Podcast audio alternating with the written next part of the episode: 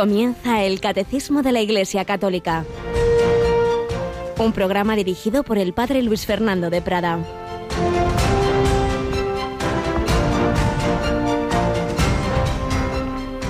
Danos hoy nuestro pan de cada día.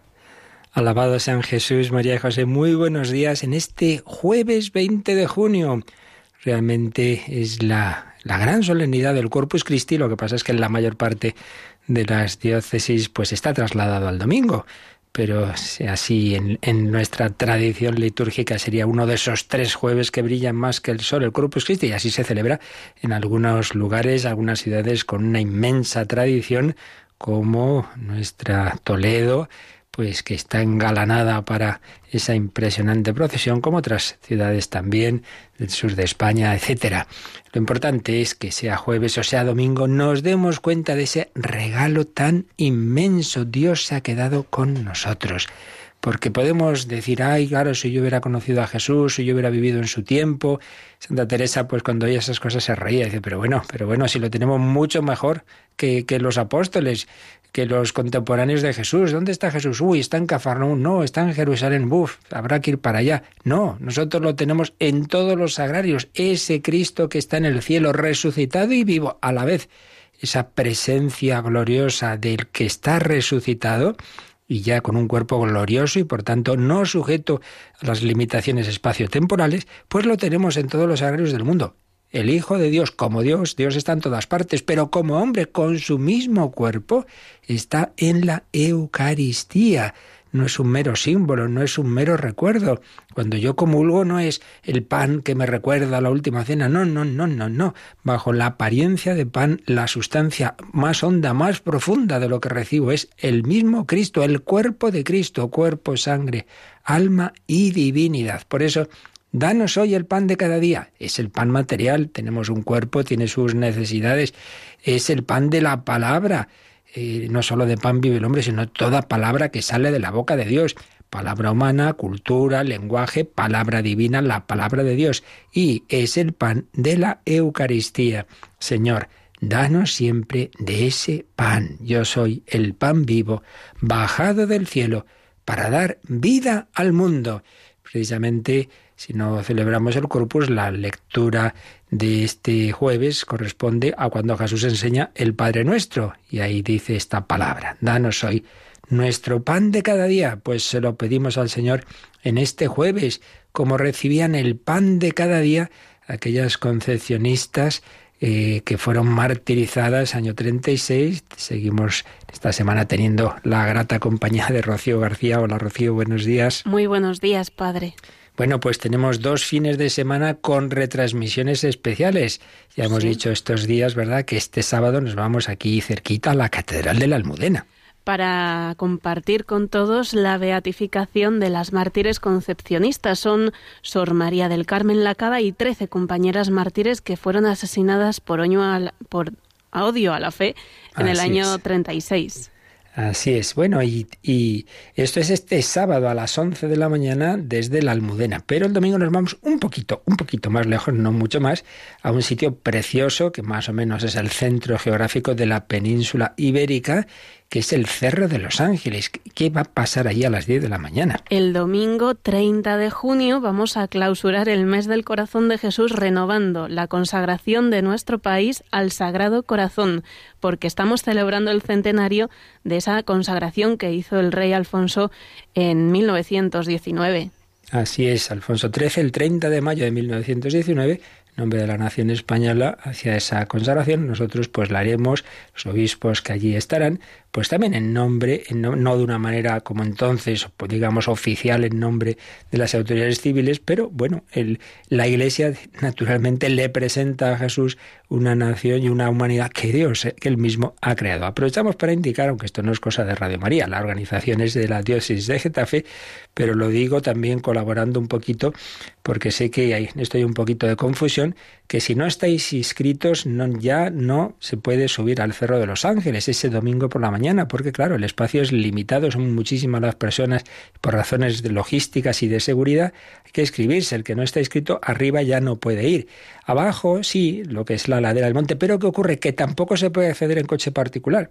Así que yo aprovecho colaborando con, ayer lo hablaba con el delegado de medios, con Julián Lozano, que quizá muchas personas no son conscientes y están tan contentas diciendo, bueno, pues el domingo vamos para el cerro, pues no podéis acceder en coche.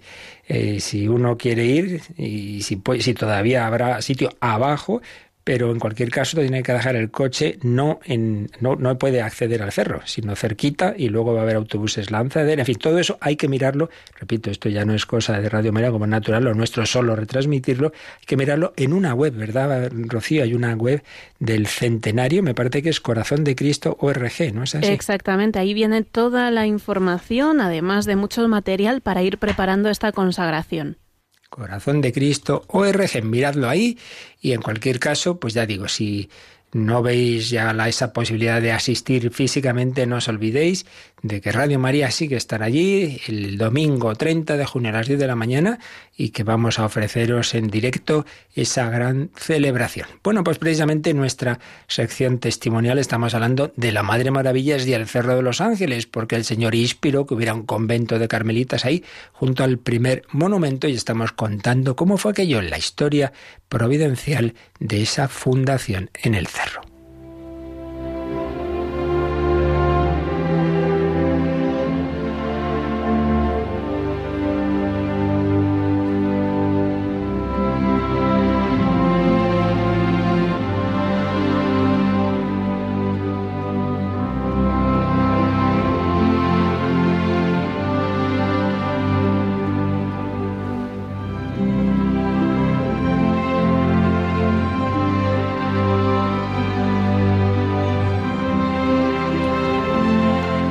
Pues estábamos viendo cómo el Señor había ido inspirando a varias carmelitas del convento de carmelitas descalzas del Escorial, les había inspirado una fundación de esa orden en el Cerro de los Ángeles, donde unos pocos años antes, estamos en el año 1919 y estamos hablando de 1923, pues se había inaugurado ese monumento al corazón de Jesús, se había bendecido y se había consagrado España a ese corazón de Cristo, pero estaba un poco solitario, había peregrinaciones de vez en cuando, pero el Señor ahí quería que permanentemente hubiera corazones amantes, orantes, reparadores, que pidieran por España, que pidieran por todos nosotros, que ofrecieran su vida.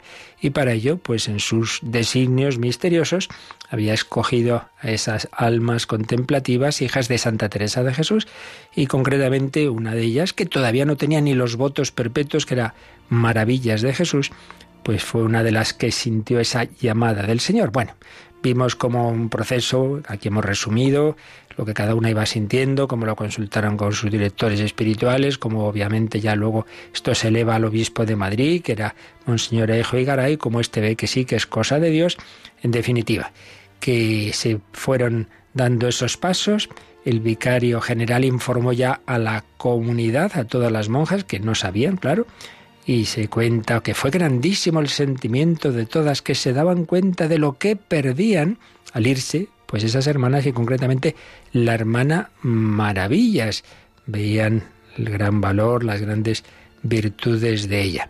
El 7 de mayo la hermana Maravilla renovaba su profesión temporal hasta el 30 de mayo y el 16 se realizó la votación de la comunidad del Escorial para la nueva fundación. Y por fin, el lunes 19 de mayo, a las tres y cuarto de la tarde, las cuatro fundadoras salían de aquella casa del Escorial, camino del Cerro de los Ángeles. Eran la madre María Josefa del Corazón de Jesús y las hermanas Rosario de Jesús, Maravillas de Jesús y Josefina de Santa Teresa.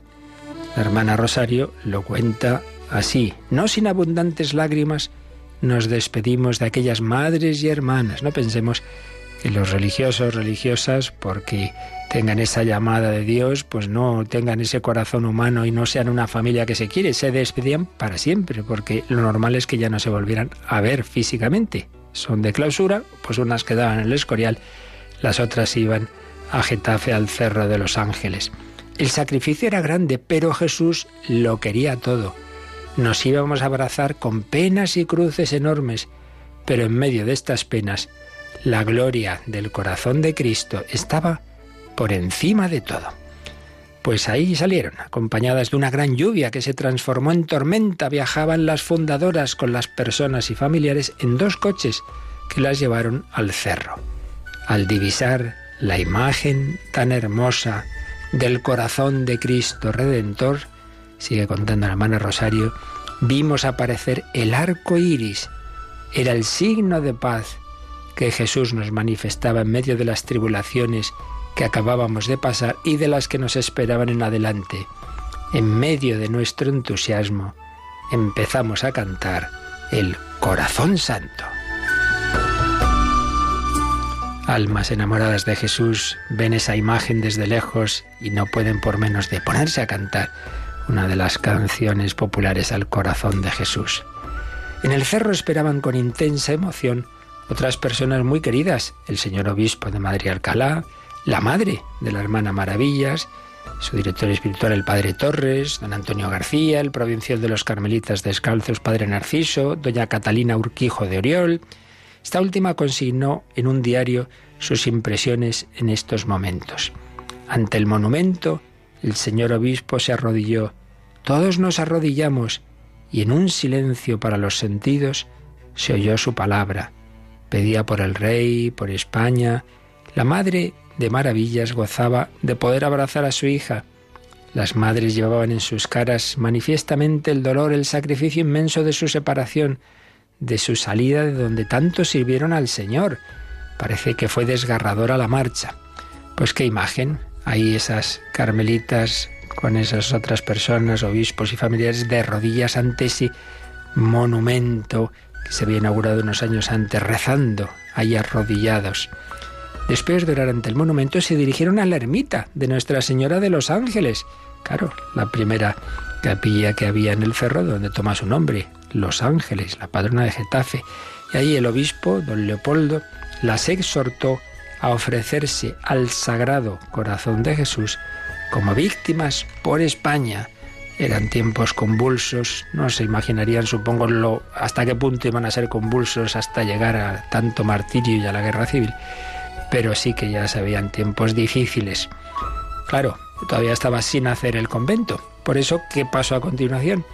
Pues cuando llegó aquella noche, las cuatro carmelitas se fueron a una casita que se había alquilado en Getafe. Una casita sencillita, todavía claro, sin clausura, sin nada, ni cena, ni luz. Así nos lo cuentan. Puedo asegurarlo, eso sí, en un abandono pleno en Dios, rodeadas del respeto inconsciente imprevisto de aquel pueblo y del amor y veneración de los que tuvimos la suerte, los pocos, de asistir a aquel disparate, nada práctico según el mundo, que en Madrid hablaba y comentaba con diversos comentarios. Muchas personas decían, pero, pero ¿dónde van estas locas? Allí, pero ¿qué es eso de, de esa fundación? A la mañana siguiente, el 20 de mayo, don Leopoldo y Garay, el obispo, celebró la Santa Misa y dejó reservado el Santísimo Sacramento en el sagrario, en ese pisito, en esa casita provisional, desde la cual iban a dirigir las obras en lo que iba a ser ese nuevo convento de ese Carmelo del Cerro de los Ángeles. Así comenzaba, así eh, quedaba hecha esa fundación, todavía sin convento, del Carmelo, del Sagrado Corazón de Jesús y Nuestra Señora de los Ángeles.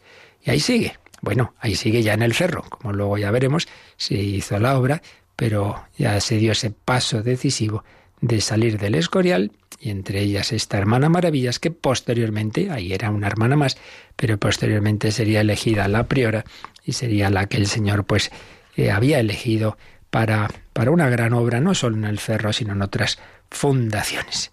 El Señor a cada uno nos da una llamada, un carisma, cada uno tenemos una vocación distinta en la Iglesia, lo estamos viendo, comunión de los santos, cuerpo místico de Cristo. Lo importante es que cada uno responda a lo que Dios le pide a Él, sin compararnos con nadie, ni mejor ni peor. Lo importante es que tú estés donde el Señor te ha puesto y ahí responder a esa llamada común, la llamada a la santidad, la llamada a hacer su santa voluntad.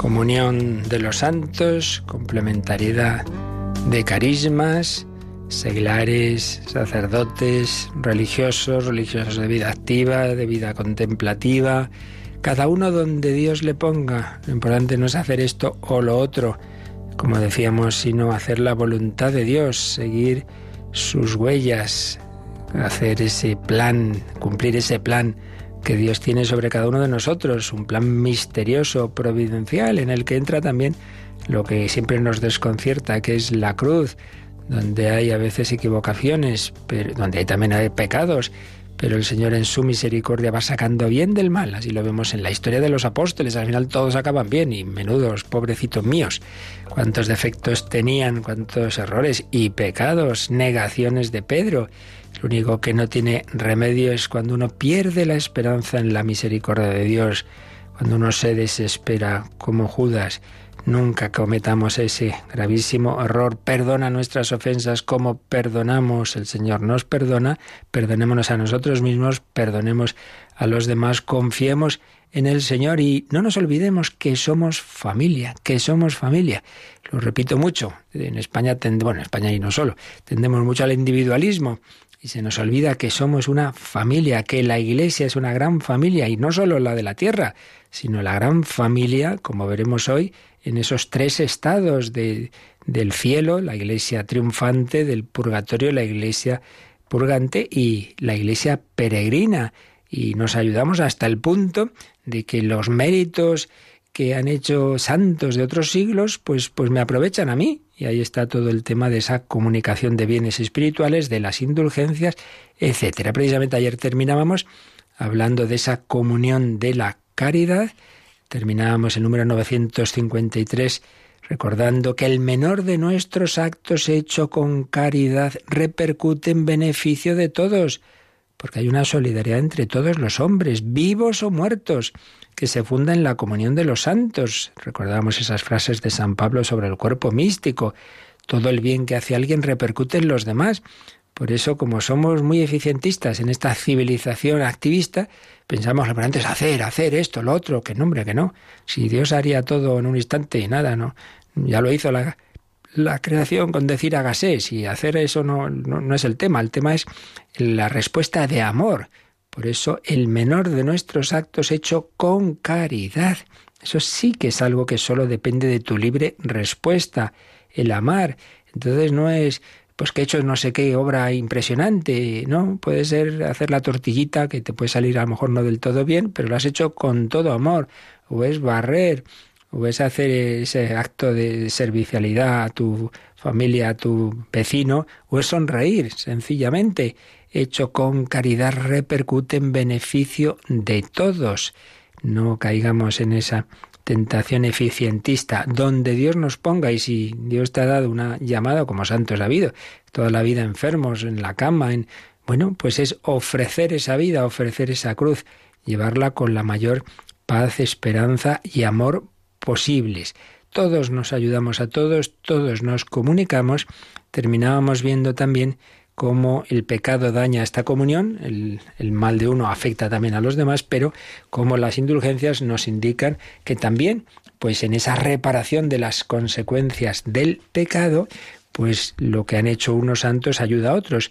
Por eso vamos a terminar resumiendo lo que lo que, lo que veíamos ayer, lo, lo, que hemos visto y nos introduce en la parte que vamos a ver hoy, leyendo algunos números de la Constitución en la que Pablo VI eh, trató de las indulgencias, la Constitución Indulgenciarum Doctrina, que fue publicada el 1 de enero de 1967.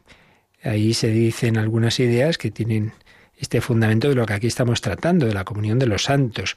Dice el número 4 de esta Constitución, por ocultos y misericordiosos designios de Dios, los hombres están vinculados entre sí con lazos sobrenaturales de suerte que el pecado de uno daña a los demás, de la misma forma que la santidad de uno beneficia a los demás. De esta suerte, los fieles se prestan ayuda mutua para conseguir el fin sobrenatural. Un testimonio de esta comunión se manifiesta ya en Adán, claro. Su pecado se propaga a todos los hombres, Pero el mayor y más perfecto principio, fundamento y ejemplo de este vínculo sobrenatural es el mismo Cristo, a cuya comunión nos ha llamado Dios a todos. Cuando a veces se dice, hombre, pero hombre, es que esto no tiene sentido, porque Adán y Eva, como la Biblia llama a los primeros hombres, hicieron un pecado, culpa tenemos los demás. Bueno, por la misma regla de tres, Cristo nos ha redimido y, y la fuente de gracia, entonces ¿por qué me va a afectar a mí? Hay una comunión de toda la humanidad, somos una familia para bien y para mal. Si nos afecta el pecado original, pues mucho más nos afecta, gracias a Dios, la redención y además con más potencia, dice San Pablo, donde abundó el pecado, sobreabundó la gracia. Esta es una, frase de San Pablo, un principio que deberíamos tener muy clarito todos, porque yo me doy cuenta que todos en mayor o menor medida, también depende de la psicología de cada uno, pero en mayor o menor medida tendemos a ser muy críticos con nosotros mismos. Tendemos mucho a, porque tanto se habla, ¿verdad?, hoy día de la baja autoestima. Mucho presumir hacia afuera, pero por dentro, uff, casi todo el mundo tiene una baja idea de sí mismo, unos más que otros, pero es verdad. Ah, es que soy un desastre. Yo siempre digo que la, la frase que más veces yo creo que oímos todos los sacerdotes, cuando cualquier persona habla en confianza de sí misma, es esa, es que soy un desastre, qué desastre, qué desastre. Pues al final nos miramos a nosotros mismos, todos somos muy limitados, todos, todos, todos muy débiles, muy pecadores. Y, pero Dios tiene muchas veces más misericordia con nosotros que nosotros mismos y sabe que cosas que hemos hecho mal pues no han sido por mala voluntad, sino por esa fragilidad, en fin, por tantas y tantas circunstancias. Por eso no podemos juzgarnos ni a nosotros ni mucho menos a los demás, pero en cualquier caso tener esa confianza de que aunque vale, sí, lo hice mal a ciencia y conciencia, fue un pecado, pues donde abundó el pecado, sobreabundó la gracia.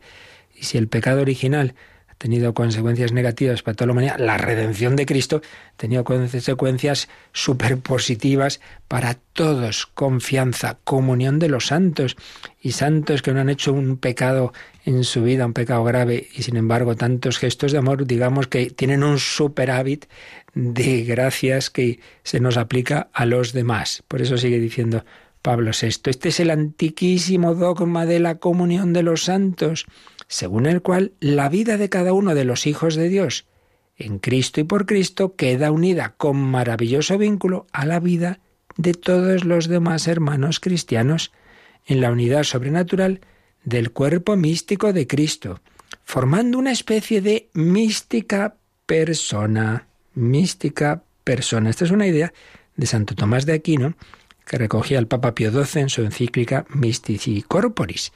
Formamos como una especie de persona mística todos. Esto es muy bonito. Ay, pobre de mí. Bueno, pobre de ti que tienes hermanos mayores que te regalan lo suyo, que estás unido a ellos, que no estás solo, por favor. Esa soledad que tantas veces pues, nos hace daño, que no, que formamos una gran familia. Claro, esto luego conviene que se concrete incluso de una manera visible, pues en las diversas comunidades parroquiales, movimientos, etcétera, eh, y no encerrarnos en, nosotros mismos o simplemente pues grupos amigos, amigos en el Señor. Y así sigue diciendo Pablo VI, se presenta el tesoro de la Iglesia, el tesoro de la Iglesia, ese tesoro que reparte precisamente las indulgencias.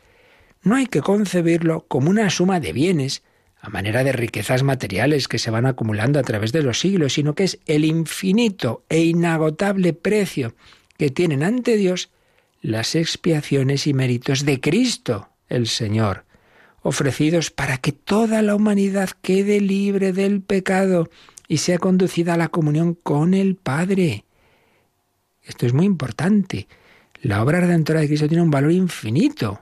Siempre recuerdo, lo he contado más de una vez, Conocí a un joven hace ya muchos años que había estado pues bastantes años separado del Señor, de la Iglesia, sin acudir a los sacramentos, pero bueno, su novia consiguió engatusarlo, digamos, para que acudiera a recogerla a la salida de una misa, precisamente en el Cerro de los Ángeles, en la que había acudido una imagen peregrina de la Virgen de Fátima, y el chico llega allí, ¿dónde estará mi novia? No la encuentro, y se mete en la, en la basílica, resulta que le había dicho mal la hora, yo creo que aposta, para, para que entrara y, y, cogiera al final de ese encuentro, de ese retiro, y era la misa, y justo estaba empezando la misa, y justo estaba saliendo, estaban sacando al inicio de la misa, pues un grupito de jóvenes esa imagen mm, peregrina de la Virgen de Fátima. Y sintió que le miraba a él, que le miraba, y en eso yo por los altavoces. Hay sacerdotes que están confesando. Entonces, pues sintió en su corazón una llamada a renovar su vida, a cambiar, a pedir perdón de todo lo que había hecho mal. Entonces se acercó, se acercó temblando a uno de esos confesionarios, madre mía, después de, empecé que eran siete años sin, sin confesar, a ver qué me va a decir el sacerdote, entonces esto, otro, no sé qué, y entonces contaba que al final el sacerdote le dijo, pues aunque tus pecados fueran más que las estrellas del cielo, la sangre de Cristo aún pesa mucho más. Pues siempre me he acordado y repetido, y os lo digo a todos. A veces, ay, es que hace 20 años que me confieso, 30, 40, qué horror, es que mi vida es un desastre, no tiene solución. Aunque fueran más que las estrellas del cielo, la sangre de Cristo aún pesa mucho más, mucho más.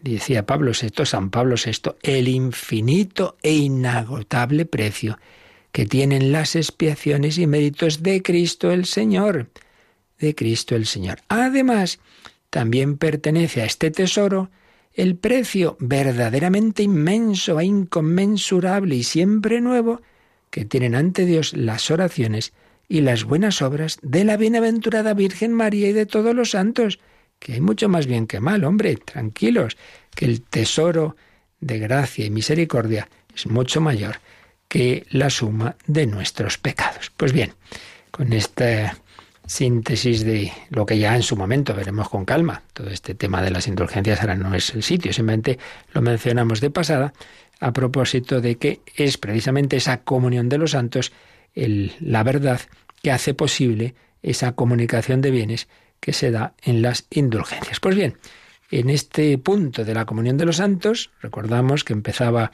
catecismo a tratarlo en el 946, Vimos tres números sobre el concepto que significa comunión de los santos. Un primer apartado que hemos terminado ya, la comunión de los bienes espirituales aquí en la tierra. Nos hemos fijado en esa frase de los hechos de los apóstoles que habla de los primeros cristianos, los discípulos que acudían asiduamente a la enseñanza de los apóstoles, a la comunión, a la fracción del pan y a las oraciones. Hemos visto esa comunión en la fe, todo parte de compartir la fe, recibida de la Iglesia, el credo, luego la comunión de los sacramentos, se nos comunica la gracia divina a través de los sacramentos en la Iglesia, comunión de los carismas, distintas vocaciones, llamadas de cada uno, complementariedad, pues cada uno el que Dios le dé, eh, comunión de bienes espirituales y materiales, todo lo tenían en común. Hablamos ayer del destino universal de los bienes, hablamos de la comunión de la caridad, ese fundamento, de compartir todo, natural y sobrenatural. Pues bien, pasamos a un segundo apartado. No solo hay comunión de bienes en la iglesia de la tierra, sino comunión entre la iglesia de la tierra y la del cielo y la del purgatorio. Por eso, este segundo apartado empieza en el número 954 hablando de los tres estados de la iglesia. Así que, Rocío, vamos a leer este número 954.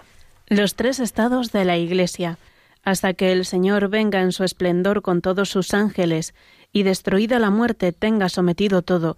Sus discípulos, unos peregrinan en la tierra, otros ya difuntos se purifican, mientras otros están glorificados contemplando claramente a Dios mismo, uno y trino, tal cual es. Este párrafo que nos ha leído Rocío está tomado, como en tantas otras ocasiones, de la Lumen Gentium del Vaticano II y cita otro segundo párrafo de ese mismo número 49 de la Lumen Gentium que nos puede seguir leyendo. Todos, sin embargo, aunque en grado y modo diverso, participamos en el mismo amor a Dios y al prójimo y cantamos el mismo himno de alabanza a nuestro Dios.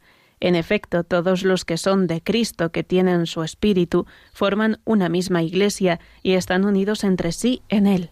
Pues bien, este es el punto de fe que tenemos que tener claro para seguir hablando a continuación de esa comunión de los santos entre la iglesia del cielo y la de la tierra. Y es que esa iglesia pues tiene esta, estos tres estados, uno aquí, antes de la muerte, y luego dos tras la muerte. El definitivo, al que estamos llamados, que es la iglesia del cielo, y la sala de espera, por así decir, cuando uno no ha terminado aquí en esta tierra de su tarea de santificación y purificación, pues Dios nos concede recuperaciones de septiembre, eh, purificándonos en el más allá. El ideal es que lo hagamos aquí, nos ahorremos esa situación del purgatorio, pero bueno, más vale tener esa segunda opción, ¿verdad?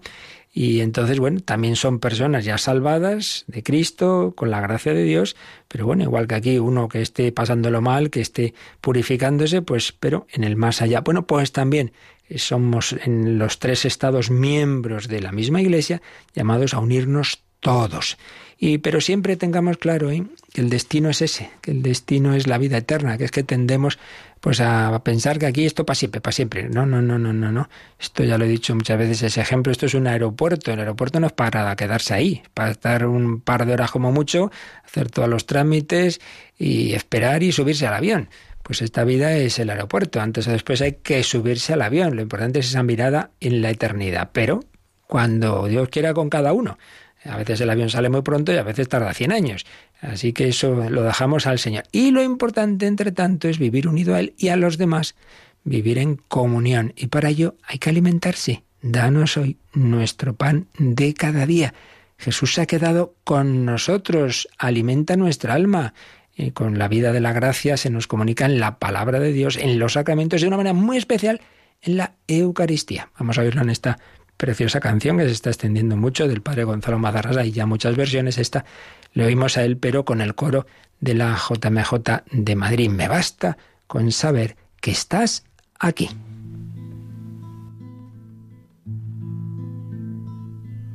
Me basta porque sé que estás aquí, encerrado en una urna de cristal volando a lomos de una nube gris, caminando de nuevo sobre el mar. Me basta porque sé que estás aquí, aunque tardes un poco en regresar. Tú dijiste que habrías de venir que no nos cansemos de esperar. Me basta porque sé que estás aquí. Aunque no se te oiga respirar y ni siquiera el corazón latir. Basta con tu nombre basta porque sé que estás aquí, preparándonos una eternidad, aunque tengamos antes que morir.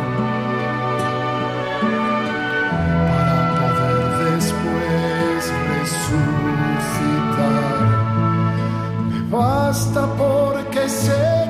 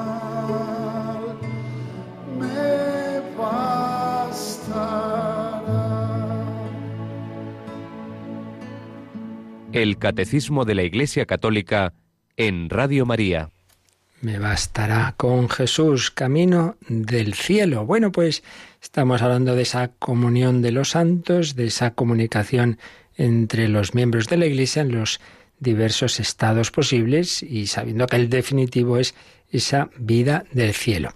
Pero antes de seguir explicando este número del catecismo, vamos a recordar, lo hemos hecho en bastantes ocasiones, que el último credo, compuesto por el magisterio de la Iglesia y muchas síntesis de la fe, a lo largo de los siglos, lo hizo el Papa Pablo VI en aquellos años muy convulsos, sobre todo aquel 68 de crisis cultural mundial y crisis también intraeclesial durísima, durísima, de muchas eh, dudas de fe, de muchas defecciones, de, en fin, muchas secularizaciones, etcétera, etcétera. El Papa Pablo VI, pues, defendió la fe en aquellos momentos tan difíciles y una de las cosas que hizo fue convocar un año de la fe, luego convocaría otro el Papa Benedicto XVI que clausuró el Papa Francisco. Pues bien, aquel año de la fe, año 67, año 68, eh, en el 30 de junio de 1968, el Papa Pablo VI pues profesaba un, credo y anunciaba un credo que, que había compuesto, que desarrollaba distintos puntos de la fe de siempre, pero explicados en ese contexto en que se habían negado algunas o muchas verdades. Y el último número de ese credo, el número 30, número 30, dice así, creemos en la comunión de todos los fieles cristianos, es decir, de los que peregrinan en la tierra, de los que se purifican después de muertos y de los que gozan de la bienaventuranza celeste, y que todos se unen en una sola iglesia. Y creemos igualmente que en esa comunión está a nuestra disposición el amor misericordioso de Dios y de sus santos, que siempre ofrecen oídos atentos a nuestras oraciones, como nos aseguró Jesús, pedid y recibiréis. Profesando esta fe y apoyados en esta esperanza, esperamos la resurrección de los muertos y la vida del siglo venidero. Bendito sea Dios, santo, santo, santo. Amén. Así terminaba este credo del pueblo de Dios, esta solemne profesión de fe del año 1968 del Papa San Pablo VI. Creemos en la comunión de todos los fieles cristianos y creemos que en esa comunión está a nuestra disposición el amor misericordioso de Dios y de sus santos. La explicación que el comentario que publicó en un librito el gran teólogo ya fallecido, el padre Cándido Pozo, que también en varias ocasiones hemos citado y usado sus lecciones aquí en Radio María, ahí señalaba eh, que la más antigua exposición que, se ha hecho en la historia de la Iglesia eh, de, de, este artículo de la comunión de los santos, que aparece en el credo apostólico, el símbolo apostólico, el credo de los apóstoles, es la llamada Explanatio Symboli Habita ad Competentes, que hizo un autor llamado Nicetas de Remesiana. Y este autor señalaba en esta doctrina eh, tres aspectos. Eh, que se da comunión entre todos los juntos, eh, justos, perdón, de todos los tiempos, vivos y difuntos, decía también una cosa curiosa que es interesante que aquí también tengamos presente. Decía que esa comunión se extiende también a los ángeles, a los ángeles, los ángeles buenos, ya se entiende, y que es necesario pertenecer a la iglesia terrestre para estar dentro de esa comunión y conseguir la comunión eterna con los santos del cielo.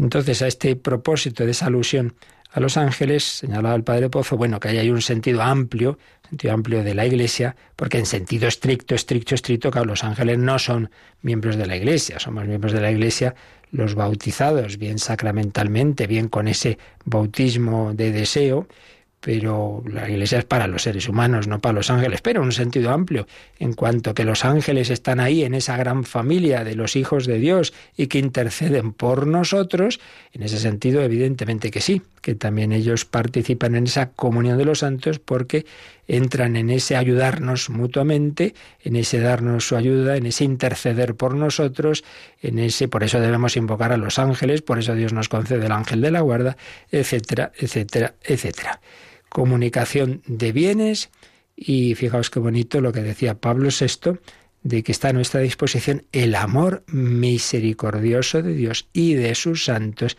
que siempre ofrecen oídos atentos a nuestras oraciones. Pedid y recibiréis. Y bueno, de ahí ya la profesión de fe pasaba a hablar de la esperanza de la vida eterna, de lo cual ya hablaremos también nosotros un poco más adelante. Bien, pues volviendo a este número 954, fijaos pues que está hecho con, con un par de citas de Lumen Gentium 49, hasta que el Señor venga en su esplendor con todos sus ángeles, la segunda venida, la parusía, y destruida la muerte, tenga sometido todo, hasta entonces sus discípulos, unos peregrinan en la tierra, que estamos nosotros, la iglesia peregrina, otros ya difuntos se purifican. Y mientras otros están glorificados ya, contemplando claramente a Dios mismo, uno y trino, tal cual es, tal cual es. Muchas veces, y hace poco me lo decía una persona que antes tenía, pues no tenía, claro, muchas ideas de esto y decía, vaya aburrimiento, el cielo, ¿no? Y claro, no nos damos cuenta de que Dios es la plenitud de belleza, de verdad, de bondad, de amor. Entonces todo lo que aquí nos entusiasma será ridículo comparado pues con esa contemplación de la fuente de todo lo, más grande y de todo lo que aquí nos ilusiona y nos hace, nos da alegría. Dios es la fuente de la, no solo de la verdad, sino de la belleza, de la bondad de todo. Luego este número 954, como ha hecho alusión al purgatorio y al cielo, pues viene, cita los números 1023 y 1031, eh, que hablan del cielo y del purgatorio. Los vamos a ver ya pronto, pues de momento no los leemos. Y luego, pues la segunda cita de Lumen Gentium es que todos, todos, todos los miembros de la Iglesia en cualquiera de esos estados, aunque en grado y modo diversos, participamos en el mismo amor a Dios y al prójimo y cantamos el mismo himno de alabanza a nuestro Dios. Claro, y todos los que vivimos en, en, esa unión, en esa comunión, ¿qué es lo común? Pues la vida de la gracia es la vida de, del amor, del amor a Dios. Es, la gracia de Dios es recibir la vida divina. Y la vida divina es amor entre el Padre, el Hijo y el Espíritu Santo. Bueno, pues los hijos de Dios son amados por Dios, aman a Dios, se aman unos a otros y la, ese amor se expresa con la alegría de la alabanza, el himno de alabanza a la Santísima Trinidad. Todos los de Cristo tienen su espíritu. El espíritu de Cristo, el espíritu del Padre y del Hijo, el Espíritu Santo forman una misma iglesia y están unidos entre sí. Están unidos entre sí. Y por tanto, mm, una comunión entre todos los estados de vida de la Iglesia. Eh, y es lo que insiste el número siguiente. El número siguiente nos habla de que esa comunión eh, dentro de la Iglesia mm, no se interrumpe con la muerte. Por eso vamos a leer el número siguiente, que es otro párrafo también del Lumen Gentium 49 que recoge el número 955. La unión de los miembros de la Iglesia peregrina con los hermanos que durmieron en la paz de Cristo de ninguna manera se interrumpe. Más aún, según la constante fe de la Iglesia, se refuerza con la comunicación de los bienes espirituales. Bueno, pues es la idea que ya hemos ido indicando anteriormente, esa unión de los miembros de la Iglesia peregrina con aquellos que han sido miembros pero que ya han muerto, durmieron en la paz de Cristo, claro, se presupone aquellos que han muerto aceptando el amor de Cristo. Los que se han autoexcluido de esa comunión, incluso hasta el último momento de la muerte, no hayan aceptado esa llamada a la amistad de Dios, Dios no impone su amistad. Tienes que ser mi amigo sí o sí. Pues entonces el cielo sería un campo de concentración. Por eso, lamentablemente, existe también el estado, el estado definitivo del infierno que llamamos, que no es un castigo vengativo, sino que es la consecuencia trágica, la consumación trágica de la libertad humana de no aceptar la invitación al banquete. Entonces, siempre estamos hablando de aquellos hermanos que durmieron en la paz de Cristo. Entonces, aquellos que murieron en esta situación, aunque no estuvieran plenamente llegado a la santidad, bien, esa es la situación del purgatorio. Pero en cualquier caso, siguen en esa comunión de la Iglesia, siguen en, ese, en esa situación que hemos estado mencionando de los tres estados de la Iglesia unidos, el cielo, el purgatorio y la Iglesia peregrina. La unión de los de aquí con los que ya durmieron en la paz de Cristo no se interrumpe. Sea que estén ya en la meta del cielo, sea que estén en el purgatorio, pues tenemos una comunicación. Muy especialmente esto se da en la Santa Misa, en la que siempre recordáis, pues se hace alusión a los ángeles, a los santos. Hemos dicho los ángeles con, propiamente en sentido estricto no son miembros de la Iglesia, pero están unidos a nosotros en esa comunicación, en esa alabanza, en esa intercesión. Por supuesto, los santos que están en el cielo, pero también siempre hacemos una petición por los difuntos.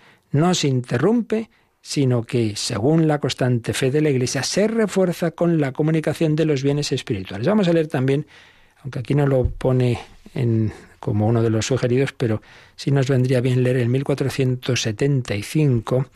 1475, bueno, en parte ya lo hemos visto antes cuando hemos hablado de las indulgencias, pero viene bien cuando en efecto el catecismo nos habla del sacramento de la penitencia, vuelve a hablar de la comunión de los santos y podemos leer este número que tiene que ver con lo que estamos ahora comentando. 1475, Rocío. En la comunión de los santos, por consiguiente, existe entre los fieles tanto entre quienes ya son bienaventurados como entre los que expían en el purgatorio o los que peregrinan todavía en la tierra, un constante vínculo de amor y un abundante intercambio de todos los bienes.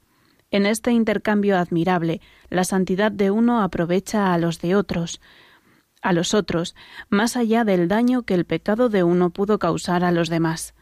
Así, el recurso a la comunión de los santos permite al pecador contrito estar antes y más eficazmente purificado de las penas del pecado.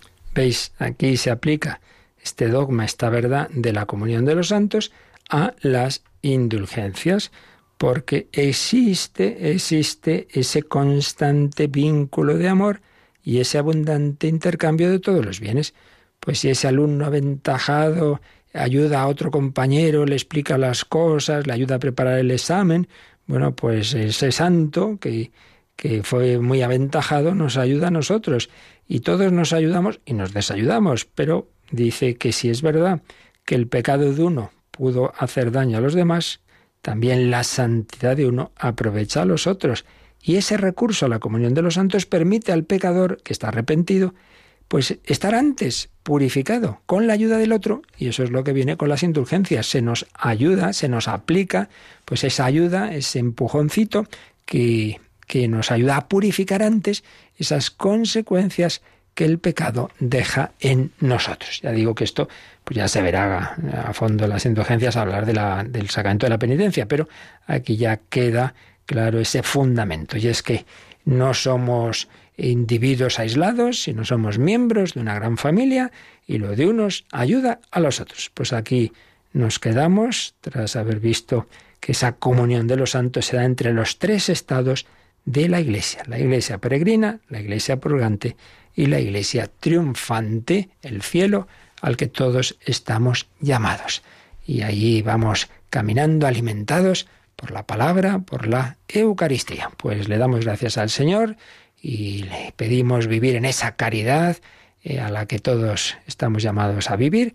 Y si tenéis alguna consulta, algún comentario, pues también ahora podéis hacerlo.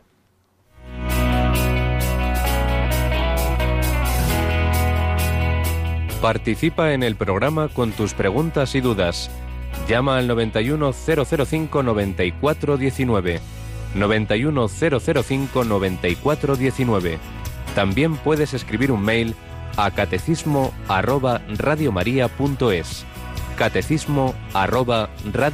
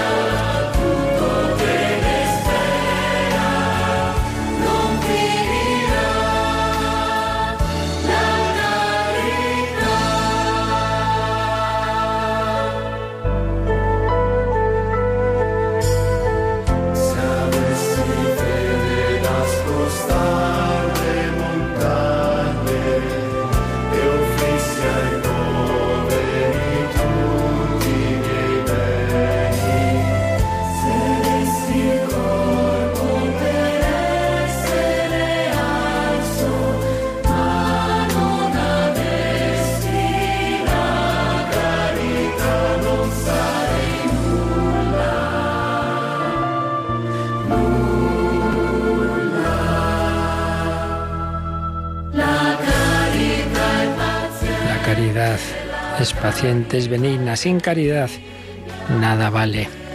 Teníamos, ayer recibíamos al final, no dio tiempo a leerlo, un correo de un oyente, se llama Gema, y pasaba algo bonito. Hablaba de la noche anterior, dice, solo quería decir que Dios es grande.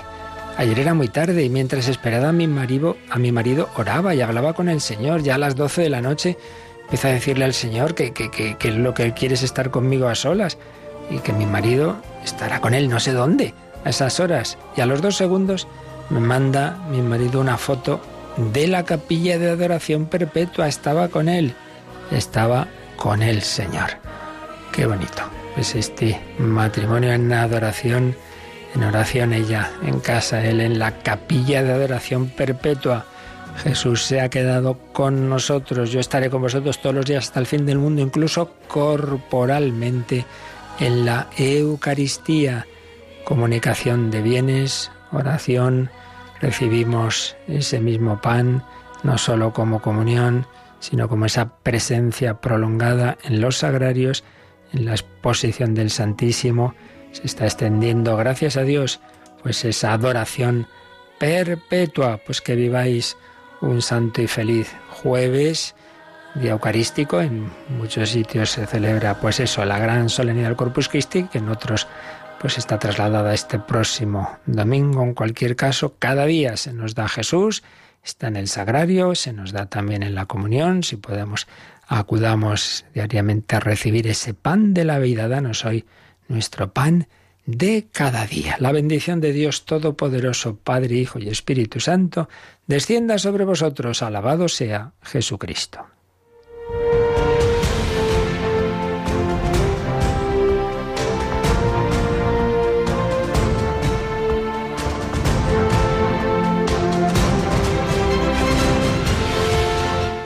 Han escuchado en Radio María el Catecismo de la Iglesia Católica,